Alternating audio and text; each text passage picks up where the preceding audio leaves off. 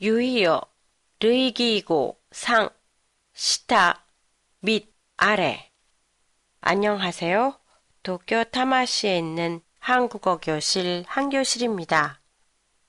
앞, 뒤, 옆 등 위치를 가르칠 때 아래와 밑이 어떻게 다른지에 대해 자주 질문을 받는데요.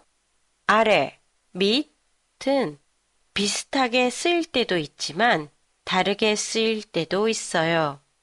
오늘은 아래, 밑의 같은 점과 다른 점에 대해 살펴보도록 하겠습니다.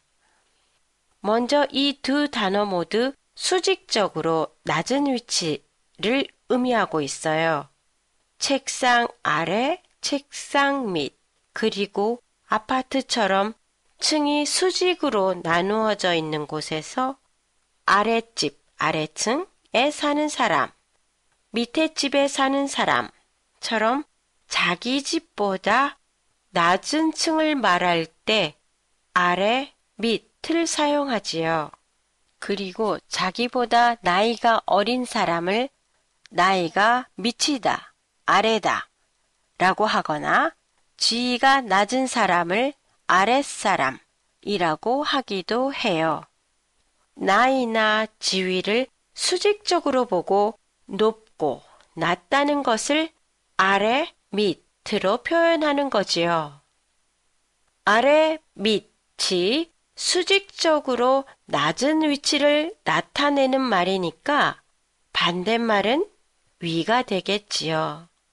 위의 얘들을 위로 바꾸어 보면 책상 위, 위층에 사는 사람, 윗사람이 됩니다.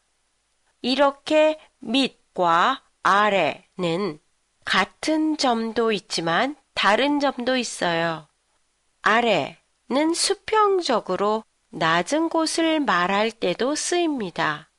예를 들면 물이 강의 상류, 조류에서 하류, 가류 로 흘러가는 것을 생각해 보세요. 강물은 수직적으로 흘러가지 않고 수평적으로 높은 곳에서 점점 낮은 곳으로 물이 흘러가지요. 이럴 때 물이 강 아래로 흘러간다 라고 해요. 강 밑으로 흘러간다 라고는 하지 않아요.